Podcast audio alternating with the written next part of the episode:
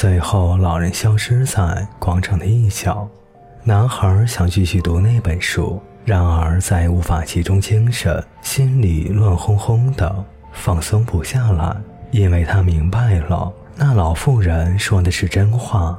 他走到卖爆米花的小贩跟前，买了一包爆米花，考虑着是否应该把刚刚那位老人说过的话告诉小贩。有的时候，最好让事情保持原样。想到这儿，男孩便没有开口。如果他说出来，这个卖爆米花的将一连三天考虑是否舍弃现有的一切。然而，他对推着小车卖爆米花早就已经习以为常了。男孩不想让卖爆米花的小贩左右为难。他在城中漫无目的地走着，一直走到了港口。港口有一所房屋，房屋有一个窗口，有人在窗口卖船票。埃及在非洲，要买船票吗？售票窗口里的人问道。也许明天吧。男孩说着走开了。只需要卖掉一只羊，他就可以到海峡对岸去了。这个念头吓了他一跳。又是个痴心妄想的家伙。他根本没有钱旅行。见男孩离开了，售票窗口里的人对他的助手说道：“在售票窗口前的时候，男孩想起了他的羊群。此刻，他有些畏惧，回到羊群的身边。过去的两年中，他学会了牧羊的所有诀窍，学会了剪羊毛、照顾怀孕的母羊，以及如何对付野狼、保护羊群。”他熟悉安达卢西亚所有的原野和牧场，了解每一只羊买进和卖出的公平价格。他决定绕最远的那条路返回朋友的家。这个城市也有一座城堡。他决定沿着石头斜坡爬到城堡的一段高墙上去坐一坐，从那上面他可以望见非洲。有一次，别人告诉他说。当年摩尔人就是从那边过来的，许多年间，几乎整个西班牙都被他们占领了。男孩讨厌摩尔人，吉普赛人就是他们带来的。从那上面也能看见城市的大部分，包括他刚才跟老人交谈时所在的广场。这次遇见老人可真不是时候，他想。此行的目的仅仅是想找那个会解梦的老妇人。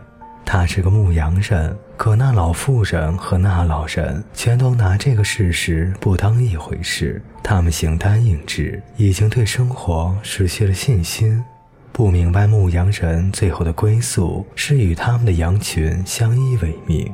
他熟悉每只羊，知道哪只羊瘸腿，哪只羊两个月后会下小崽儿。哪几只羊最不愿意走路？他还知道如何剪羊毛，如何宰羊。如果他决定离开，羊群将会受罪。起风了，他熟悉这种风，人们将其称作地中海东风，因为当年异教的乌合之众就是乘这种风来的。在来塔里法之前，他从没想到非洲竟然近在咫尺。这可是个巨大的隐患，摩尔人完全可以卷土重来。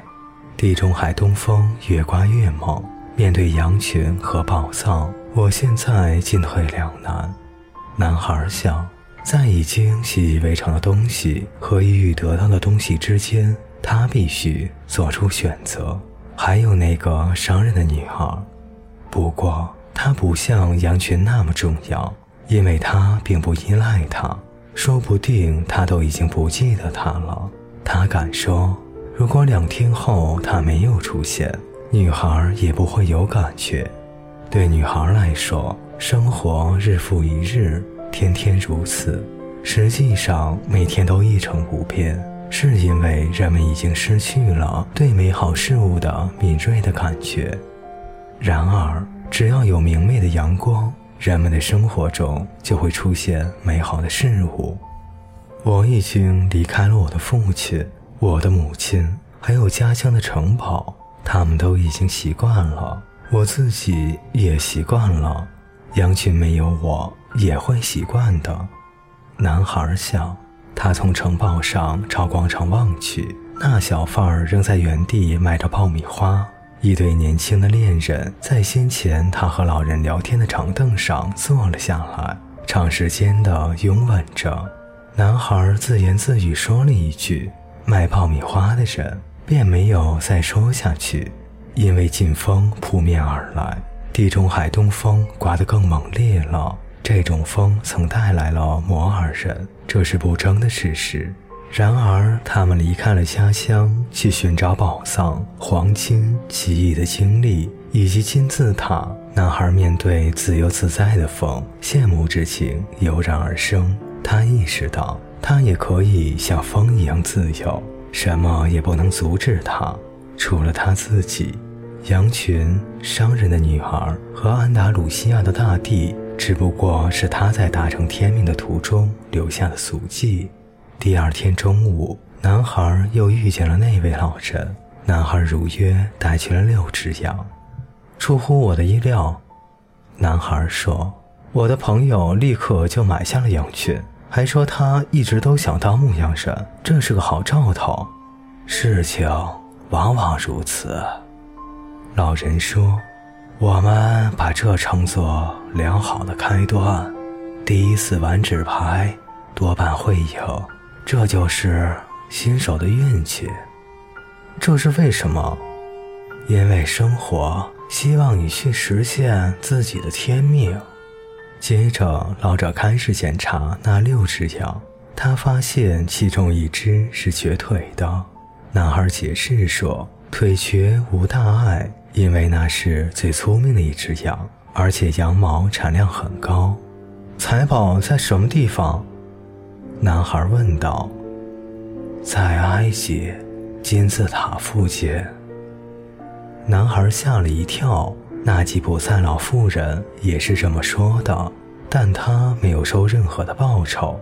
要想到达那里，你必须循迹而行。上帝为每个人预示了应走的道路，你只需看懂上帝给你的预示就行了。男孩正要开口说话，但尚未开口，却飞来一只蝴蝶，在他和老人之间上下翻飞。他一下就想起了祖父。小时候，祖父对他说过：“蝴蝶预示着好运将至，就像蟋蟀、蝈蝈、蜥蜴和四叶草一样。”的确如此，就像你祖父对你说的，这些都是好运将至的兆头。老人说：“他能看透男孩心里的想法。”老人打开遮在胸前的披风。男孩看到眼前的情景，深感惊讶，想起前一天他曾经见到过的发光物。老人竟带着一块缀满了宝石的纯金胸牌，他真的是一位国王，装扮成这副模样，大概是为了躲避强盗。给你，老人一边说，一边将纯金胸牌中央嵌着一块白色宝石和一块黑色宝石取了下来。这两块宝石叫乌灵和图明，黑色宝石名字意味着是，白宝石的名字意味着否。当你辨别不出征兆的时候，他们就能派上用场。你提出问题时永远要客观，但是一般情况下，你要尽量自己拿主意。财宝就在金字塔附近，这你已经知道了。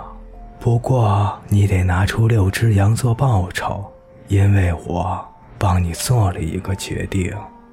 男孩将两块宝石放进搭林里，从今往后凡事就要自己做主了。